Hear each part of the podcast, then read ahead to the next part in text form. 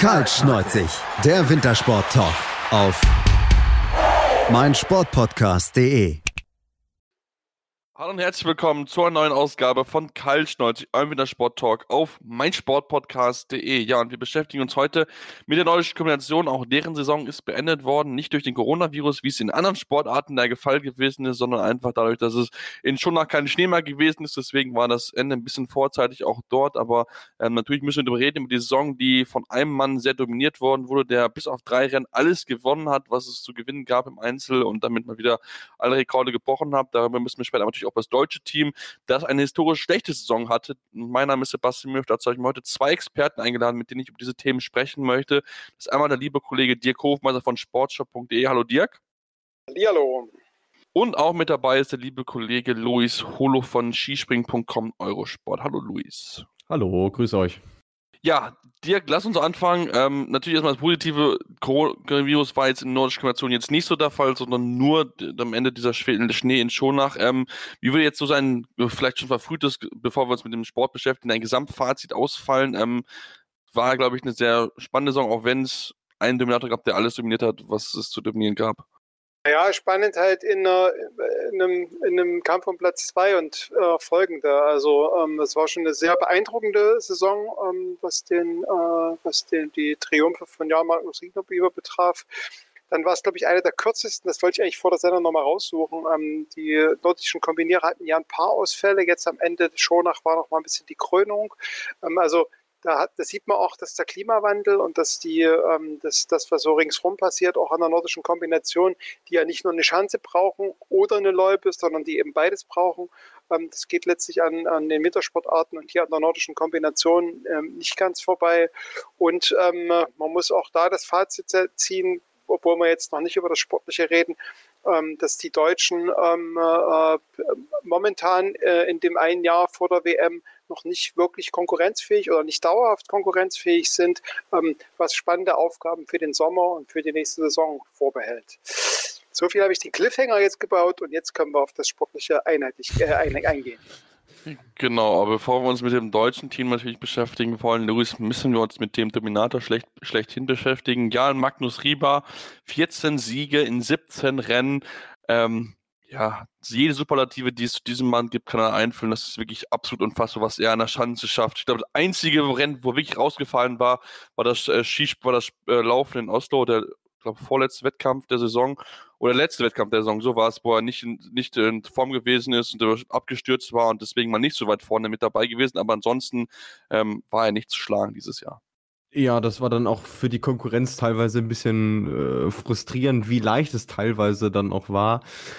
Ähm, und ja, also die Zahlen haben wir ja schon angesprochen. Ähm, 480 Punkte, zusätzlich äh, Vorsprung noch auf den zweiten im Gesamtweltcup, äh, Jürgen Grobak, auch ein Norweger. Äh, dementsprechend, äh, ja, wie du schon sagtest, alle Superlative äh, schon längst in Gebrauch gewesen für ihn. Irgendwann müssen wir uns mal nochmal einen neuen äh, ausdenken. Ich wäre ja für Rieban in Anlehnung an Merkeln oder Seehofern. Wenn, wenn sonst nichts mehr einfällt, dann eben das. Äh, das ist unfassbar, was der Mann äh, geleistet hat. Und es ist ja dann auch äh, für die anderen schwierig, irgendwie eine Hoffnung zu schöpfen, äh, den dann zeitnah mal irgendwie zu schlagen auch. Ja, auf jeden Fall. Und da müssen wir uns natürlich den Namen einverlassen. Ich fände Rieber eigentlich gar nicht so schlecht. Oder der Riebernator vielleicht noch. Müssen, mal, müssen wir mal drüber nachdenken, Dick, was man da eben dafür einen besonderen Spitznamen geben kann. Man muss aber auch ja, sagen. Mal, ich meine, der, der, Mittelname ist Magnus. Was gibt's, was gibt's, was gibt's Größeres als Magnus? Ne? Also man nennt ihn einfach Magnus. Ne? So, mhm. also man sollte dann vielleicht auch nordische Kombination, man sollte es dann die, die Magnus-Kombination nennen. Ähm, also ich glaube, das sind all, allen schlechten Wortspielen sind da alle Türen, Toren geöffnet. Und wir haben ja jetzt vor allem viel Zeit, das heißt, wir können uns ein bisschen was einfallen lassen. Ich bin mir ja. sicher, zur neuen Saison haben wir da einen perfekten Begriff an der Hand. Bestimmt. Ich würde es Magnusination nennen. Nordische Magnusination vielleicht, aber das ist richtiger schlecht. okay, wir sind gerade doch am Anfang unserer, äh, unserer Wortfindung. Ja, Liebe Hörer. Natürlich gerne auch eure Meinung schicken. Was habt ihr für Ideen? gerne mal raushauen. Also wir sind auch sehr, sehr offen für neue Namensfindungen mit neuer Kombination und Magnus Riem, Jan Magnus Rieber in Zusammenhang. Deswegen ähm, sind natürlich sehr gefragt natürlich auf eure Meinung. Dirk, lass uns aber auch auf das andere norwegische Team sprechen, denn beziehungsweise nochmal auf Rieber selbst zu sprechen kommen, denn wir müssen auch sagen, so gut er gewesen ist, er war nicht ganz kritikfrei, weil er dann teilweise mit seinen Gesten und seinen Themen, ich wenn wir darüber gesprochen haben, ein bisschen provoziert hat, was der Konkurrenz nicht so gefallen hat. Also, hat man gehört, dass vor allem die Deutschen, das Hermann Weinbuch, der aber jetzt, ähm, also ich will jetzt nicht sagen, äh, will ihm auf keinen Fall sagen, dass er spaßbefreit ist. Ich weiß auch, dass sie gut feiern können, aber ich glaube, dass ähm, Hermann Weinbuch in seinem Ehrgeiz da schon auch nochmal gepackt ist, wenn jemand mit so einer deutlichen Dominanz dann über das Ziel fährt. Und wir haben ähm, das ja schon diskutiert, dass ja Magnus Rieber, wenn er dann übers Ziel gefahren ist, zum Beispiel in Seefeld, dann so wie die, die Hand ausgestreckt äh, die Hand über die Augen gehalten hat und ge, ge, ge, gezeigt hat, ich schaue mal, wo die Gegner sind, wo meine Konkurrenten sind, die sind alle nicht da. Ähm, er hat auch andere sehr ausgefallene ähm, Zielüberquerungen gehabt, so wie im, im, im Skispringen oder ich glaube, das eine Mal war auch so, da hat er wie so ein Baby gewiegt oder so. Ähm, genau, das ist halt ein bisschen spaßig, aber wenn er halt irgendwie eine Minute oder zwei Minuten Vorsprung hat, dann kann er, von mir aus kann er da auch mit dem Handstand über, übers Ziel laufen. Das ist mir ehrlich gesagt egal und macht es dann eher vielleicht noch eher unterhaltsam. Ähm, ich, es war diskutiert, ähm, es war auch ein bisschen umstritten. Ich fand das nicht so, ich fand das nicht so schlimm. Ähm, ich finde es tatsächlich eher schlimm, aber das halt in Anführungsstrichen, ähm, mit welcher Leistung er an der, ähm, an der Schanze ist, wie er den, der Konkurrenz da ähm, vorne wegfliegt und ähm, dass manche dann eben tatsächlich zwei oder drei Luken ähm, äh, weniger Anlauf haben, die sie aber brauchen, um ins Fliegen zu kommen. Und das ist halt tatsächlich dieser große limitierende Faktor beim Skispringen. Und wenn sich da die anderen Nationen keine äh, nichts einfallen lassen, denn es betrifft ja vor allem die anderen Nationen. Die Norweger sind ja, äh, was das Skispringen betrifft, schon eher geschlossen stark. Ähm, ja, dann wird es halt eine sehr einsame Saison im kommenden Jahr. Ja, ich finde es übrigens sehr spannend, die Idee, mit den, im Handstand über die Ziellinie zu gehen. Das hätte echt mal was, das möchte ich mal auf jeden Fall sehen. Ähm, da bin ich mal sehr, sehr gespannt drauf. Aber Luis, lass uns über das norwegische Team sprechen, was du ja auch angesprochen hast. Du hast natürlich einen Jürgen Graback, aber auch jetzt jemand mit Jens Luras Oftebro, der noch ein sehr junger Athlet ja auch noch mit dabei ist und da zeigt, deutet sich auch er schon an, der ist ein richtig guter Springer, der kann dann auch noch, ja, im nächsten Jahren auch diesen Sport ähm, ja, prägen, auch wenn es vielleicht nicht, noch nicht ganz so stark ist wie ein Jahr Magnus Rieber. Ja, also ich habe ja das Vergnügen, äh, wie Dirk auch gehabt, den in Oberwiesenthal äh, sehen und begleiten zu dürfen. Und da hat es mir wirklich die Kinnlade runterfallen lassen. Also wie weit der im Vergleich zu der Konkurrenz da auch, auch ist. Und da sind ja wirklich auch ein paar Leute dabei gewesen, die auch schon im Weltcup den ein oder anderen Erfolg äh, eingefahren haben. Aber Oftebro da macht sich einfach bemerkbar, bemerkbar, dass der wirklich tagtäglich mit Drehbar halt äh, im Training ist und dem auf der Schanze halt auch äh, nicht allzu weit ähm, davon, davon eilen sieht. Ähm, und manche sagten dann noch so, ja, jetzt äh, vom Laufstil ähneln sie sich beide auch schon ein bisschen was, nur dass auf der Bro noch so ein bisschen die Explosivität fehlt. Und wenn die dann in den nächsten Jahren auch noch kommt, äh, dann, äh, ja, ist ja quasi kein Ende mehr für die norwegische äh, Dominanz in Sicht. Ähm, zumal sie auch mit Espen Björnstad noch einen dritten unter den, oder einen vierten sogar unter den Top 6 hatten äh, und auch den Nationencup ja sehr, sehr deutlich äh, gewonnen haben mit, äh, was haben wir, 1834 Punkten Vorsprung vor Deutschland. Also das ist wirklich äh, eine Machtdemonstration gewesen der Norweger in dieser Saison. Man muss sagen, wenn man sich die, allein die Skisprungleistung anguckt, dann sind 1, 2 und 3 im Skispringen sind halt die, sind halt die Norweger. Dann ist ein vier Jahr, äh, Franz Josef Rell, der Österreicher, und die fünf ist dann schon ähm, ist, ist Akito Watabe. Äh, aber quasi unter, eigentlich alle Norweger sind bei den Skispringern unter den Top 10. Und das ist, das ist unfassbar. Und das macht auch, macht auch deutlich das, was Hermann Weinbuch seit ein paar Jahren schon immer angesprochen hat. Wir müssen aber im Skispringen besser werden, weil sonst haben wir keine Chancen der Leute. Wir können die Lücke nicht zulaufen. Und du sagtest gerade, es ist unfassbar und es zeigt sich eben auch in der Nationenwertung. Was übrigens vor drei Jahren noch genau umgedreht war. Da haben die Deutschen so, viele, so viel Vorsprung gehabt vor den Norwegern. Also was sich alleine in den letzten drei oder vier Jahren da verändert hat, ist, ist absolut beeindruckend. Ja, das ist wirklich absolut beeindruckend. Ähm, das äh, ja, ist wirklich ganz, ganz krass, was da aktuell bei den Norwegern entsteht. Da muss man wirklich genau ähm, ja, das Auge drauf haben, wie es da wirklich aussieht. Ähm, lass uns dann direkt vielleicht zu den Deutschen uns langsam hingucken, denn wir haben gehört, der Abstand, der war sehr, sehr groß. Vor drei Jahren war es dann noch komplett umgedreht. Ähm, es war viel, viel gehört worden, dass das Springen verbessert werden soll. Jetzt stehen wir am Ende der Saison da mit der schlechtesten Saison vom Siegen her seit 1999, 2000, also so wenig Siege wie schon seit über seit 20 Jahren nicht mehr. Da stellt sich die Frage, gab es einen Sprung nach vorne oder nicht? Ja, ähm, ähm, wir haben im Vorgespräch schon Spaß da, aber gesagt, jetzt muss Hermann Weinbuch raus. Jetzt, jetzt ist der wichtige ähm, Moment, wo der Trainerwechsel äh, äh, vollzogen werden muss. Ähm, Herr Weinbuch selber sieht das eher entspannt. Er sagt, als ich begonnen habe, ich glaube 1996 hat er begonnen, hatten wir eine ähnliche Situation. Ich sehe das eher als Herausforderung und werde jetzt auch so nicht abtreten. Ähm, äh, also wenn man, wenn man versucht, das positiv ranzugehen, dann kann man sagen, man weiß, wo die Baustellen sind. Es gibt immer mal so Jahre vor Großereignissen, wo die Deutschen auch in der Vergangenheit schon so ein bisschen rausgenommen haben, ähm, ohne zu sagen, dass sie jetzt in dieser Saison rausgenommen haben. Denn ähm, man hat es vor allem bei Johannes Rützek hat man das schon noch sehr deutlich gesehen oder auch bei Fabian Riesle, die jetzt so auch ein bisschen emotionaler sind in ihrem, in ihrem ähm, Auftreten, dass sie nach ihren Sprüngen extrem unzufrieden waren, dass sie da ähm, sehr stark mit sich gehadert haben. Ähm, also sie haben nicht rausgenommen, aber sie haben halt tatsächlich so ein bisschen so eine äh, Salto-Nullo-Saison gehabt. Ähm, wenn man jetzt von, äh, von Vinzenz Geiger absieht, der ähm, Gesamtdritter auch im Gesamtweltcup ist, ähm, der das sehr, sehr beeindruckend gemacht hat, der zum Beispiel auch zwei Siege ähm, diese Saison einfangen konnte und als einziger in der Saison zweimal vor Rieber sein konnte, also das auch durchaus beeindruckend ist. Ähm, genau, also ähm, zusammenfassend, an der Schanze gibt es viele Baustellen. Wenn man es positiv sieht, man weiß, dass es die Baustellen gibt. Man hat Zeit, auf den ähm, Höhepunkt der nächsten Saison in Oberstdorf bei der Heim-WM äh, darauf hinzuzuarbeiten. Ähm, wenn man es negativ sieht, sieht man, dass es da schon auch eine gewisse Ratlosigkeit gibt. Ich habe in Oberwiesenthal zum Beispiel auch mit Erik Frenzel reden können. Und ähm, der war ehrlich gesagt ganz froh, dass Schronach dann ausgefallen ist. Also der war, es war noch vor, vor Oslo, aber er sagte, eigentlich ist es ganz gut, dass wir jetzt auch eine, äh, dann eine Pause haben, dass wir uns gut auf die nächste Saison vorbereiten können. Ähm, denn bei Erik Frenzel hat er auch so ein bisschen das Gefühl, dass er, es gab mal so ein paar Ausreißer nach vorne, wo er wieder Anschluss fassen konnte, aber wo er eigentlich sonst äh, weit weg ist von seiner normalen Form. Und ähm, zusammenfassend ähm, jetzt zusammenkehren, gucken, die richtigen Schlüsse ziehen und dann für die nächste Saison ähm, äh, angreifen und aber als jemanden, an dem man sich aufrichten kann. Und das ist für mich durchaus eine Überraschung. Vincent Geiger, der Gesamtdritter wurde und ähm, der vor allem auch ähm, als einziger Deutscher äh, in den Top 10 beim besten, beim besten Springer ist. Denn dass sie alle gut laufen können, das wissen wir, aber der Abstand im Sprung ist so groß. Mhm, auf jeden Fall.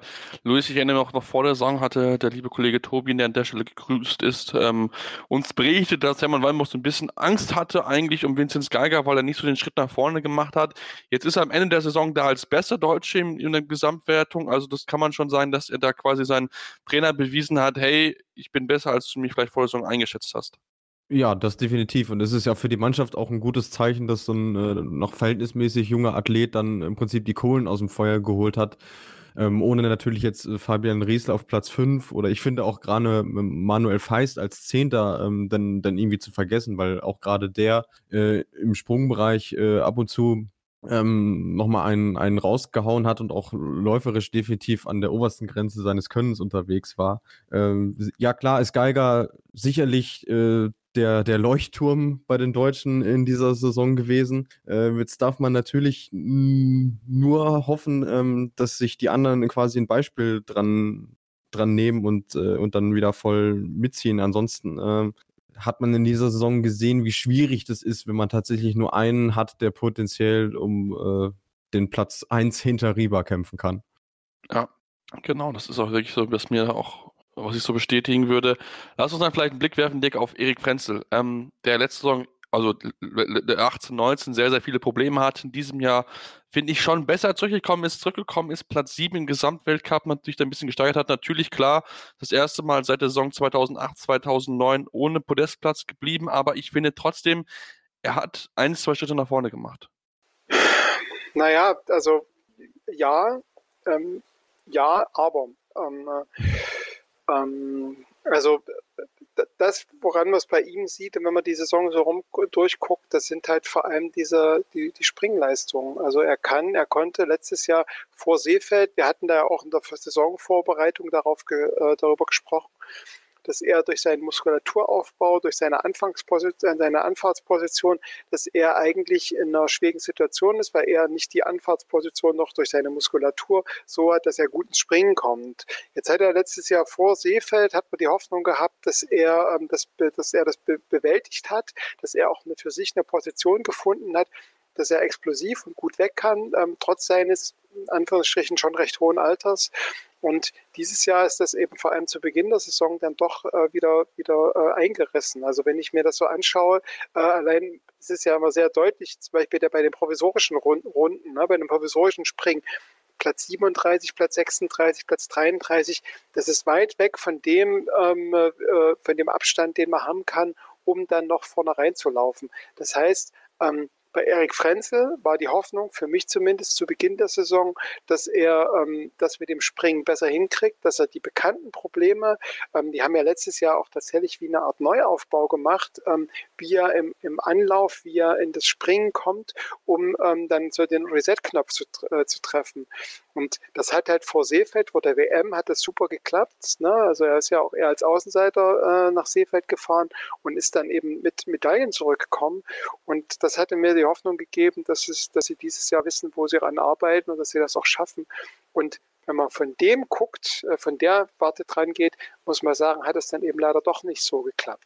Jetzt kann man aber auch hier sagen, der, ähm, ähm das weiß ich nicht von der Trainingsmethodik, Hermann Weinbuch ist ja eher ein Fan davon, dann auch zyklisch zu trainieren und zu sagen, ähm, wir versuchen jetzt zum Beispiel in so einer Saison 2019-20 nicht alles rauszuhauen und den Körper nicht äh, komplett auf Null zu fahren, sondern äh, so eine Regenerationssaison zu fahren, wo man natürlich schon auch im Leistungssport ist, wo man aber eher so ein bisschen auch Kräfte sammeln kann, damit dann in so einer wichtigen Saison und es könnte halt dann entweder die nächste Saison sein oder, es ist auch noch nicht ganz klar, ob äh, Erik Frenzel nach der Heim-WM 2021 oder nach Olympia 2022 seine Karriere beendet, um da nochmal alles rauszuhauen. Ne? Also so, ich habe jetzt versucht, so ein bisschen zu skizzieren, dass es eben doch nicht so einfach ist, sondern dass man da verschiedene Aspekte einfließen lassen muss.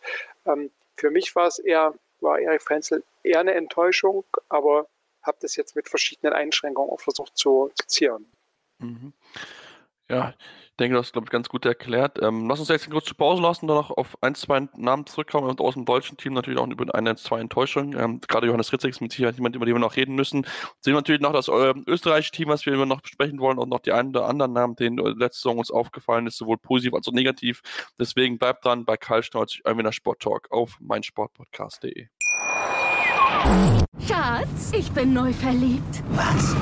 Da drüben. Das ist er. Aber das ist ein Auto. Ja, Mit ihm habe ich alles richtig gemacht. Wunschauto einfach kaufen, verkaufen oder leasen. Bei Autoscout24. Alles richtig gemacht.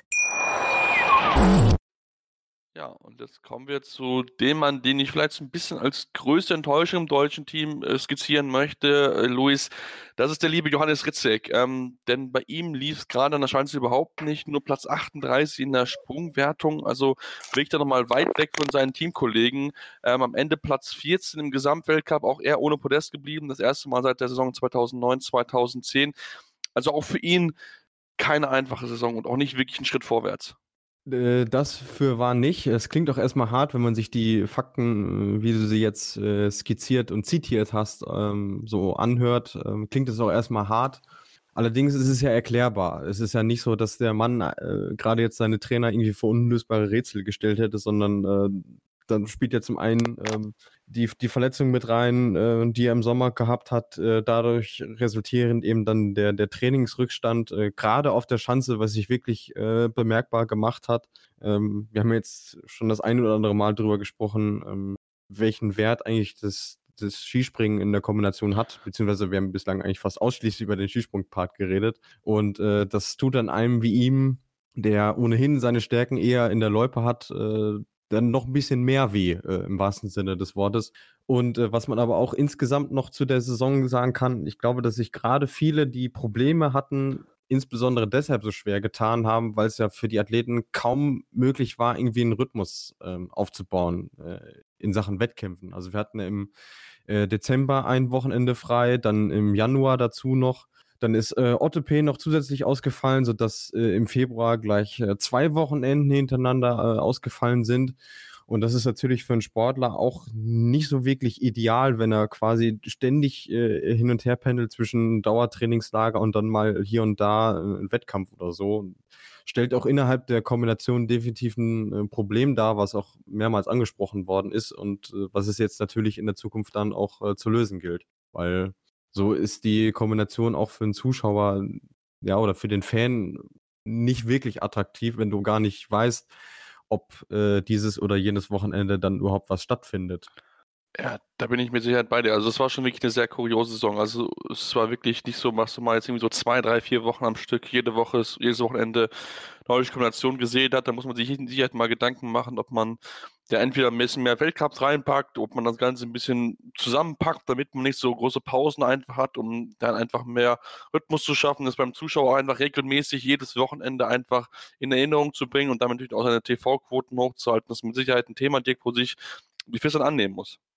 Ja, es ist, ähm, genau, ich, ich ähm, bin, bin gerade ein bisschen am Grübeln, weil das ähm, tatsächlich auch schwierig ist, wenn du sagst, mehr Weltcups, ähm, wo bringt man die Weltcups denn dann hin? Ne? Wenn, du den, wenn du den Plan vorher machst, dann musst du ja davon ausgehen, dass die, äh, dass die Wettcupstätten auch entsprechend präpariert sind und das, ne, wir haben es, dieser was ich der mildeste Winter seit, seit Ewigkeiten, ähm, hat, sicher auch ein, hat sicher auch eine Rolle gespielt, warum die Wettkämpfe dann irgendwie abgesagt wurden.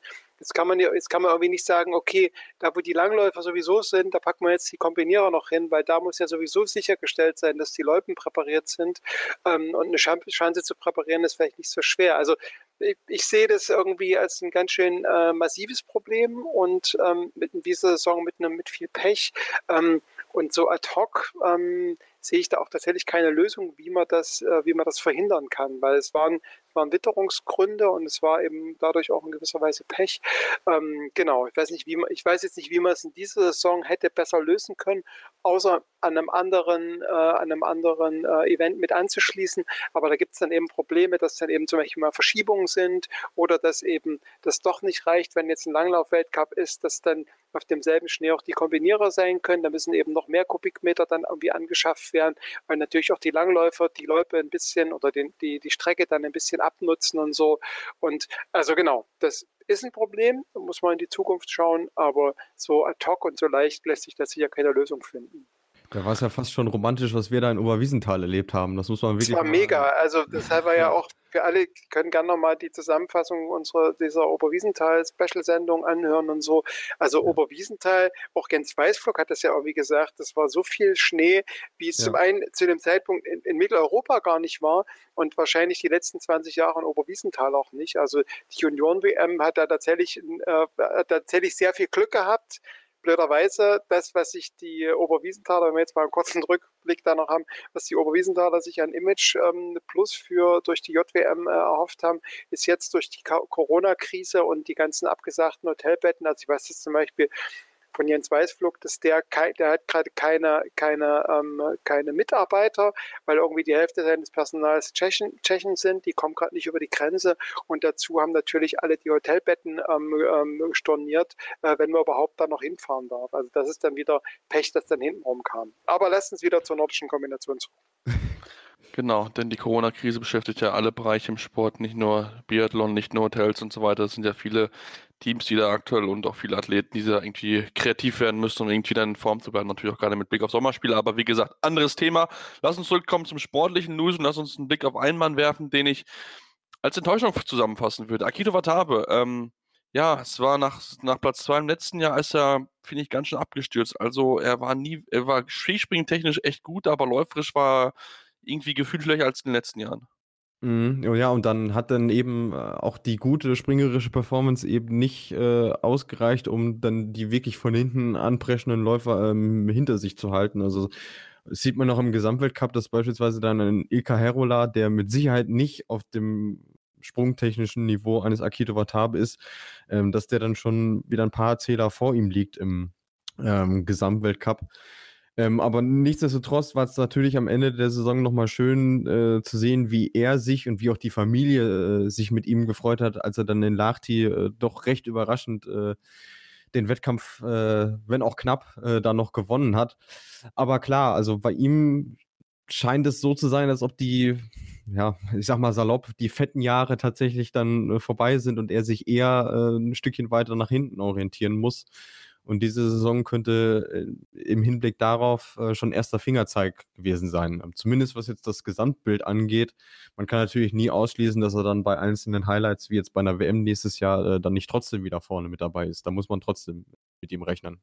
Ich denke auch auf Rechnung haben sollte man ihn immer, auch gerade auch bei Großereignissen, aber diese Saison war mit Sicherheit nicht so ganz so seine Saison. Die lassen dann auch vielleicht zu den Österreichern kommen, ähm, denn auch dort gibt es eine Enttäuschung, würde ich sagen. Franz Josef Rea letztes Jahr Platz 3 gewesen im Gesamtweltcup, dieses Jahr nicht mal der beste Österreicher, sondern nur auf Platz 3 in der internen österreichischen Ranking, ähm, Platz 13 mit 369 Punkte. Beim letzten natürlich um einiges besser gewesen. Also bei ihm lief es auch nicht so richtig zusammen. Nee, und das ist, also, Entschuldigung, da kommt mein sächsisches Idiom durch. Ähm, nein, nein, du hast recht, ich gebe dir vollkommen recht. Ähm, Franz Josef Real ist, äh, muss man als eine Enttäuschung sehen. Ne? Ähm, die, wenn man es da wieder positiv sieht, die Österreicher ne, haben quasi vier Athleten unter den besten, ähm, unter den besten 15 untergebracht. Aber nachdem Franz Josef Real so eine sensationelle ähm, WM gesprungen und vor allem gelaufen ist mit Medaillen ähm, und alle gedacht haben, dass der ist locker in den Top 5, ähm, muss man sagen, nach Platz 3 im vergangenen Jahr, Gesamtweltcup Platz 3, jetzt Platz 13 ist schon eine, ist schon eine herbe Enttäuschung. Und verantwortlich für diese Enttäuschung ist, dass er ähm, äh, im Springen abgebaut hat ähm, und dass er auch läuferisch ähm, ist er im letzten Jahr eben auch nicht unter in den Top 10 oder Top 15 gewesen, aber aktuell in diesem äh, für sich ge, gehaltenen ähm, äh, Lauf, Lauf in der Lauftrophy ist er Platz 32. Also das ist tatsächlich sehr weit weg von seinen Ansprüchen.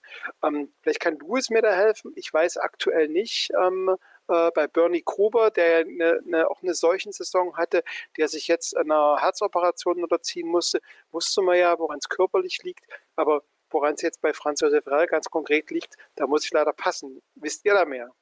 Nicht so wirklich. Ähm, wobei, wir hatten das Thema äh, auch in der Skisprungfolge ja schon, dass es gar nicht so selten dieses Phänomen gibt, dass äh, gerade Athleten, die in der Vorsaison auch bei einem Großereignis geglänzt haben, dass die sich schwer tun, in der Folgesaison äh, wirklich auf dem gleichen Niveau zu bleiben. Und äh, ich glaube, dass es auch bei ihm eine Rolle gespielt hat, dass er nie wirklich in den Rhythmus reinkam, gerade was das Springerische angeht, weil es mich auch da überrascht hat, dass er wirklich so stark äh, abgebaut hat, nachdem er ja im Sommer Grand Prix ja auch noch sehr, sehr weit vorne war. Ähm, aber grundsätzlich kann ich nur sagen, für mich kam das genauso überraschend äh, wie für dich und für ihn und für die meisten Beobachter sicherlich genauso. Ja, das denke ich auch. Da muss man mit Sicherheit jetzt mal gucken, wie er wieder in diese Form zurückfinden kann aus dem vergangenen Jahr. Das, denn das wird mit Sicherheit keine einfache Aufgabe sein, aber natürlich das trotzdem das österreichische Team finde ich eigentlich auf einem guten Niveau. Klar, die ganz großen Ausreißer nach oben haben diesen Jahr vielleicht so ein bisschen gefehlt, aber wenn man mal guckt, da gibt es einige Namen, die man bis hier ein bisschen auf der Augen haben muss. Einen Martin Fritz, einen Lukas Greider, aber auch, finde ich, einen Thomas Jöpstel hat sich gut entwickelt, der 17. gewesen ist in diesem Jahr im Gesamtweltcup, so noch ein relativ junger Athlet, also da glaube, ein bisschen was nach aus österreichischer Sicht, wo man mit Sicherheit mal ein Auge drauf haben sollte. Dirk, lass uns zu und, unseren beiden und, Lieblingsathleten kommen. Ähm, ich, den Finn. Ich wollte gerade noch einen einwerfen. Ja. Und man darf ja auch nicht vergessen, dass mit Mario Seidel äh, ein essentieller genau. Leistungsträger bei den Österreichern gefehlt hat. Das äh, muss man in der Saison äh, Rückschau dann auch nochmal erwähnen.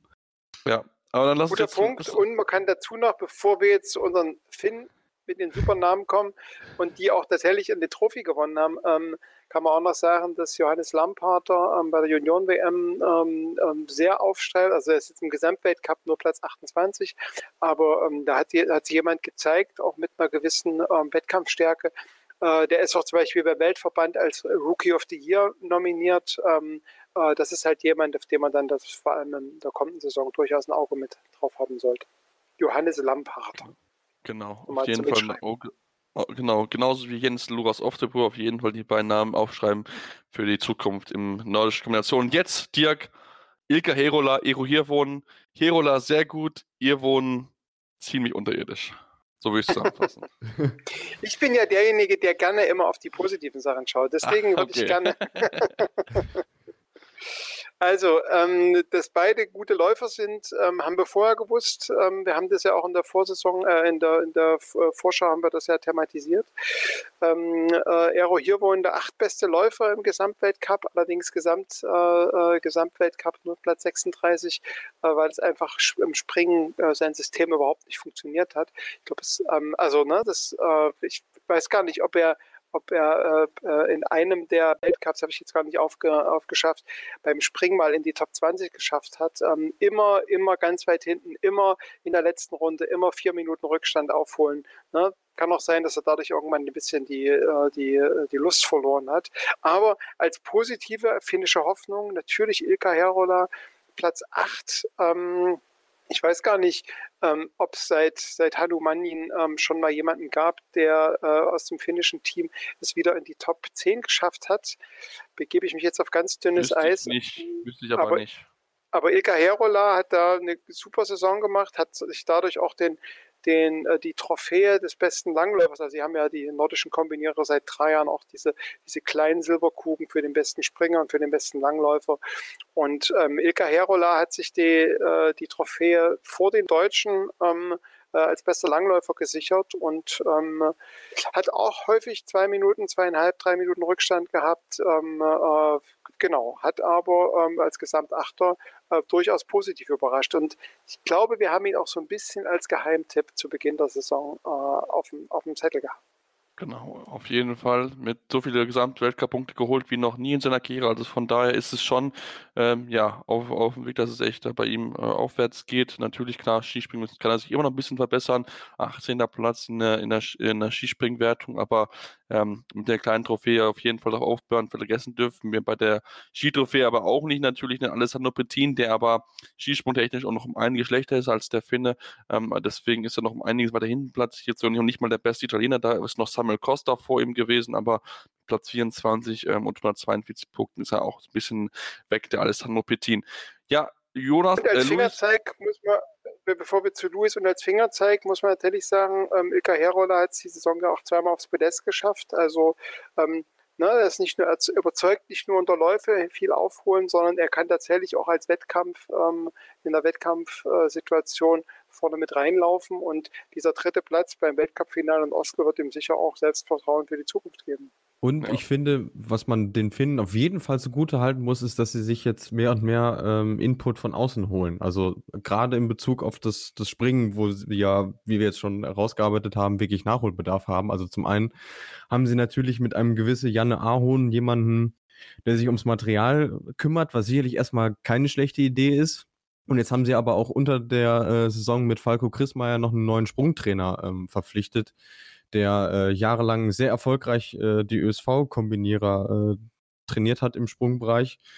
Und äh, da bin ich auch sehr gespannt, was der jetzt auf längere Zeit äh, bewirken kann. Und wenn die Finnen das wirklich ernst meinen mit ihm, dann traue ich denen auf jeden Fall zu, dass sie auf der Schanze einen riesigen Schritt nach vorne machen, weil der einfach bewiesen hat, dass er es drauf hat.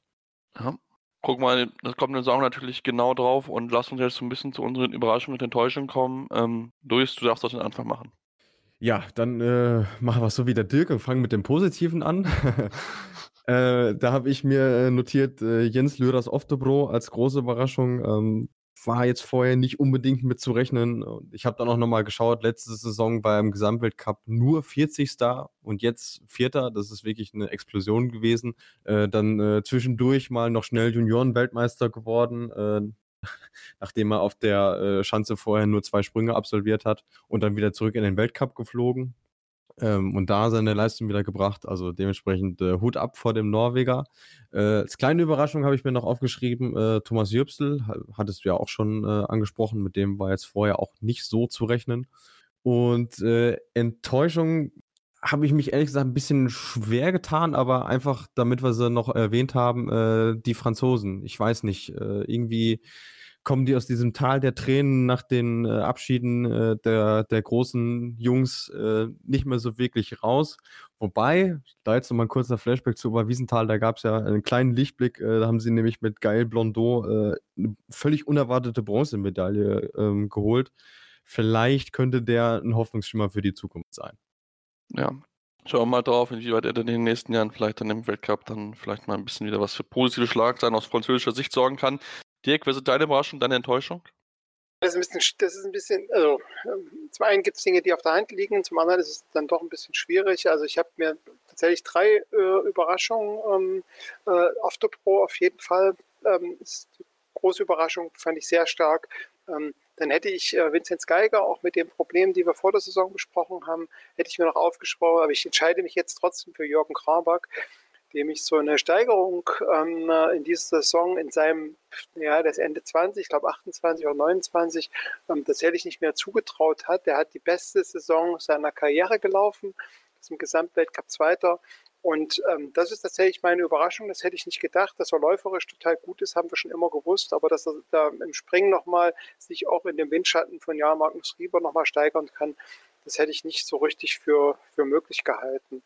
Und ähm, Enttäuschung ist jetzt wahrscheinlich eher ein bisschen langweilig, aber ähm, da ist für mich Johannes Rutzek äh, mit allen äh, Klammern, die auch Luis vorhin sehr gut ausgeführt hat.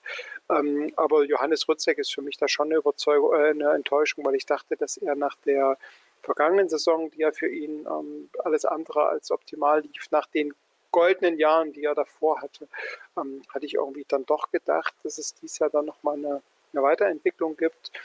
Die ist ausgeblieben, deswegen ist Johannes Rutzig meine Enttäuschung. Dann mache ich noch abschließend meine Überraschung, meine Enttäuschung. Ich denke, ganz oft sind wir uns relativ einig.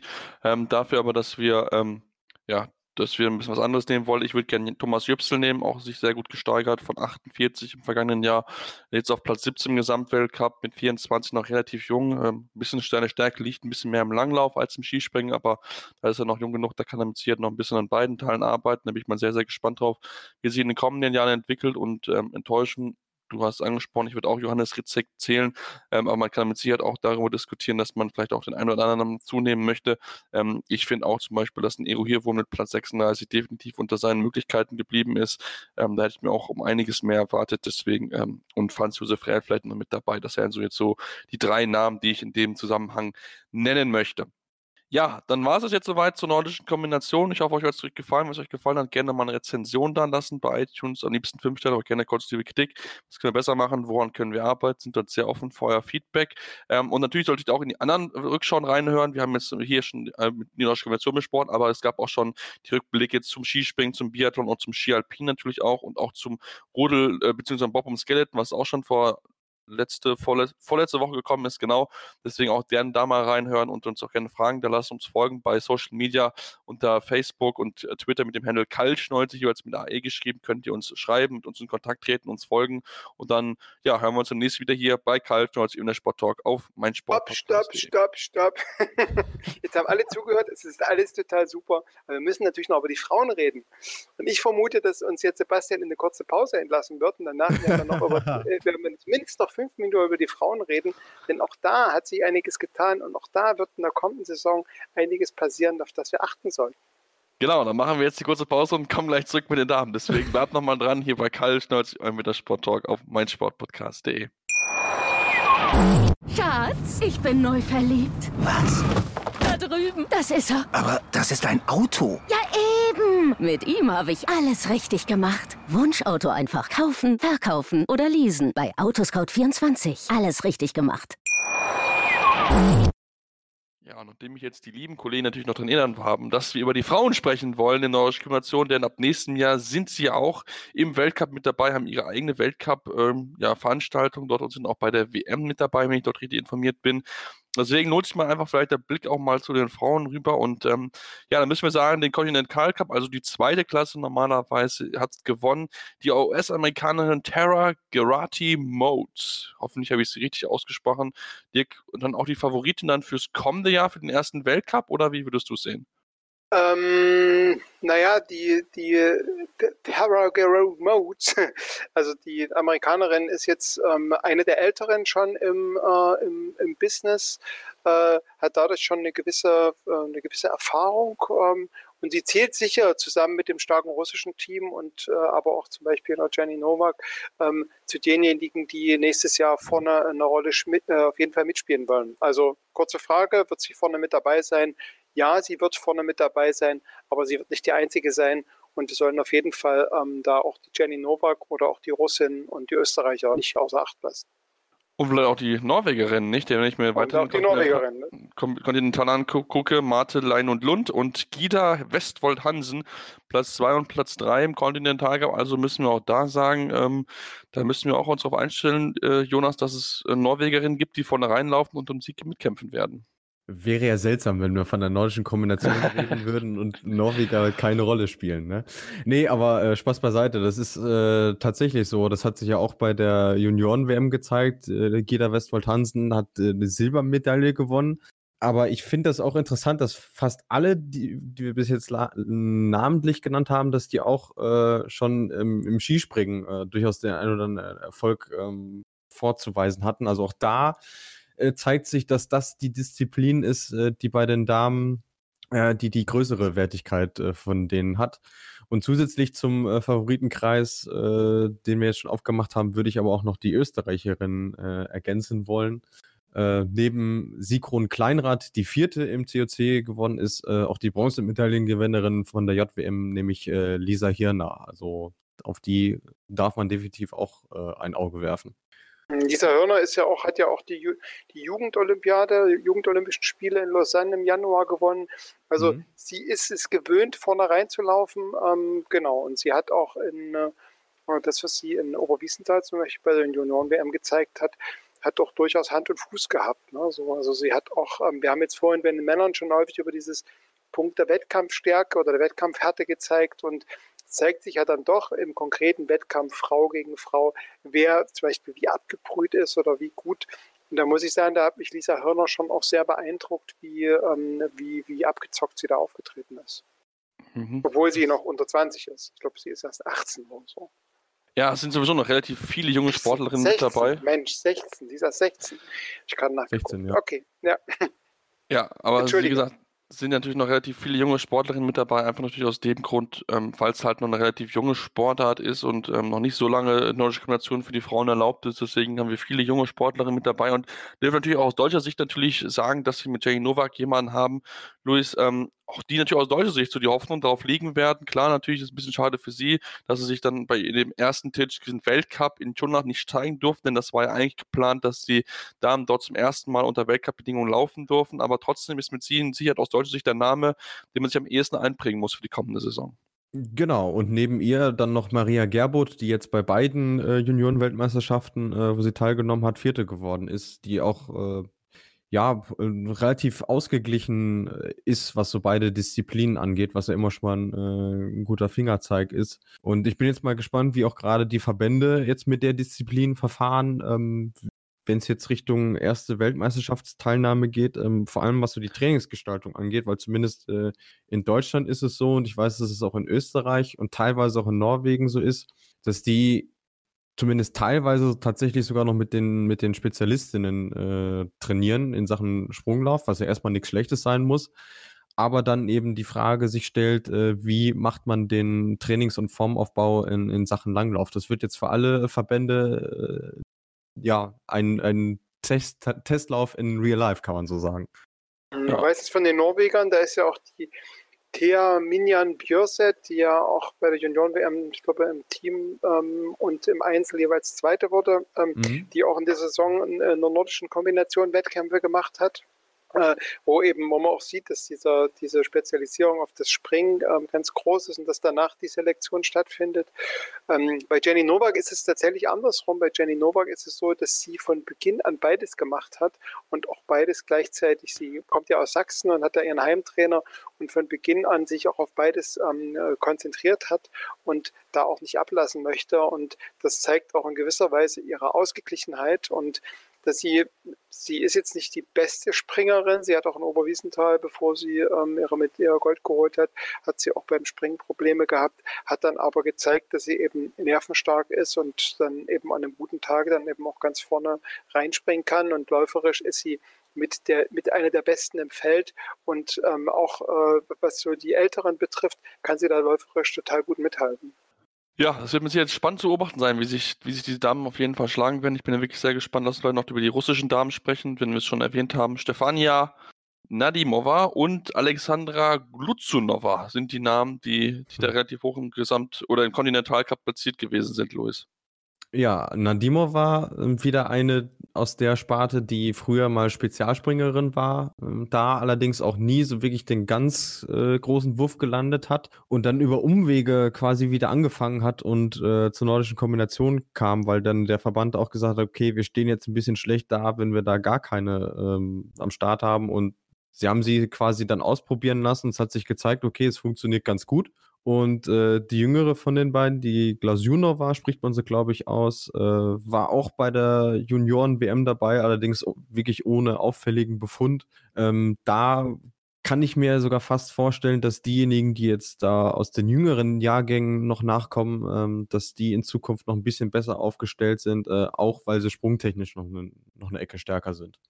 Ja, das sind eigentlich gute Nachrichten für das russische Team. Also können wir uns da mit Sicherheit äh, auf, auf, spannende Wettbewerbe einstellen bei den Frauen, wo wir dann nicht so einen Dominator vielleicht dann haben werden wie bei den Männern, sondern dass wir dann ein bisschen durchgemischte äh, Ergebnistabellen, Ergebnislisten haben werden, wo dann nochmal wechselnde Sieger, Siegerinnen dort zu sehen sein werden. Ich denke, das ist auf jeden Fall sehr schön zu sehen, dass jetzt auch die Frauen endlich die neue Kombination machen, dass ein bisschen so die letzte Männerdoleme aufbrechen im, ja, im Wintersport. Denn ansonsten gibt es überall Männer- und Frauenwettbewerbe und auch Mixwettbewerbe. Könnte ich mir vorstellen, dass es vielleicht auch ein Thema Thema wird mal, wenn man zusammen in den Weltcup-Ort geht, denn das muss man sagen. Da hoffen wir natürlich auch drauf, Dirk, dass es anders ein bisschen ist bald beim Skipunkt da vorne, wo man einfach mal sagt, okay, Männer und Frauen reisen mal mit zusammen, um einfach dann auch dann natürlich ja, wenn man sowieso da ist, dann kann man es auch für beide eigentlich mit nutzen. Das ist ja bei den Skisprung vorne genau das Thema, dass man sich einmal nur an die kleineren Chancen lässt und sie so ein bisschen verhungern lässt, in Anführungsstrichen.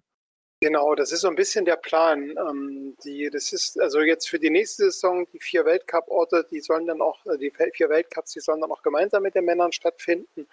Und man will vor allem die Fehler, die bei dem, bei den äh, Skisprungfrauen, du sag, hast es angesprochen, ähm, gemacht wurden, dass dann eben die Frauen nicht so eine Präsenz haben, ähm, dass die äh, bei der nordischen Kombination nicht gemacht wird. Und ähm, die haben jetzt schon über so ein paar Teams, ein paar internationale Teams gesprochen. Wenn man sich so ein bisschen mit den Leuten unterhält, die da was mit Frauen nordische Kombinationen zu tun haben, die sagen alle, da ist total viel Bewegung drin. Also da gibt es ganz viele Nationen, die das so, weil es so eine ganz junge Sportart sind, die sagen, die müssen wir in irgendeiner Form entwickeln. Deswegen würde ich gar nicht mal ausschließen oder ich würde es sogar für sehr wahrscheinlich halten, dass wir nächstes Jahr dann auch noch Namen sehen, die wir jetzt noch gar nicht genannt haben, weil die jetzt aktuell noch Spezialspringerinnen sind und dann tatsächlich im Sommer vielleicht ein bisschen noch umgeschult werden und nächstes Jahr dann in der nordischen Kombination starten. Also das halte ich für sehr wahrscheinlich. Und was man aber zumindest als positiven Schritt gemacht hat, ist, dass man es mit den Männern zusammenführt, dass man zum Beispiel den Mixed Wettkampf bei der äh, Ski-WM als erste WM-Medaille dann auch einführt und ähm, das finde ich eine sehr positive Entwicklung und dann wird es hoffentlich dann auch die entsprechende Resonanz, die entsprechende Zuschauerresonanz haben. Ja, Genau, bin ich definitiv bei dir. Ist mit Sicherheit der richtige Schritt. Mich würde es freuen, wenn es auf jeden Fall die Anerkennung bekommen würde, denn es ist mit Sicherheit schön zu sehen und die Sportlerinnen haben es genauso verdient. Die reißen nicht genauso den Arsch auf wie die Herren, um dort äh, gute Leistung zu zeigen. Deswegen hoffen wir mal drauf, dass es dann auch gut präsentiert wird, auch natürlich dann TV-Zeiten bekommen wird. Das wird mit Sicherheit mal spannend zu beobachten sein in der kommenden Saison. Und damit sind wir jetzt auch final am Ende. Jetzt gibt es keine Einwand mehr von irgendjemandem. Das habe ich jetzt nochmal final abgeklärt vorher, ähm, dass wir jetzt auch durch sind mit unserem Saisonblick auf die nordische Kombination. Wenn es euch gefallen hat, wie gesagt, einfach mal eine Rezension lassen bei iTunes, aber uns auch gerne folgen. Auf, bei Kaltschnolz, sowohl Facebook als auch Twitter gibt es dort die Möglichkeiten, uns zu schreiben, uns Ideen zu vergeben, denn aktuell durch Coronavirus haben wir natürlich durch Homeoffice viel Zeit, Podcasts zu hören, deswegen sind wir da offen. Der Dirk arbeitet aktuell fleißig an einem Redaktionsplan für die nächsten zwei Monate für uns, deswegen Freut euch drauf, es wird mir sicher noch ein bisschen was von unserem Content geben. Und ja, dann hören wir uns zunächst wieder hier bei Karl Schnolz der Sport Talk auf meinsportpodcast.de.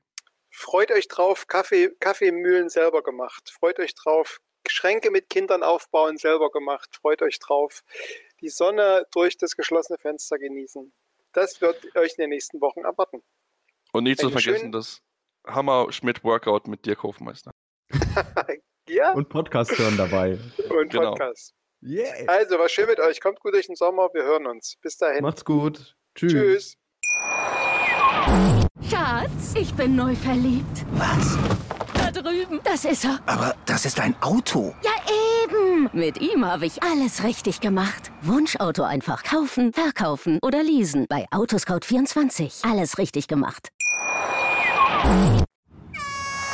Kaltschneuzig, der Wintersport-Talk auf meinsportpodcast.de. Schatz, ich bin neu verliebt. Was? Da drüben. Das ist er. Aber das ist ein Auto. Ja, eben. Mit ihm habe ich alles richtig gemacht. Wunschauto einfach kaufen, verkaufen oder leasen. Bei Autoscout24. Alles richtig gemacht.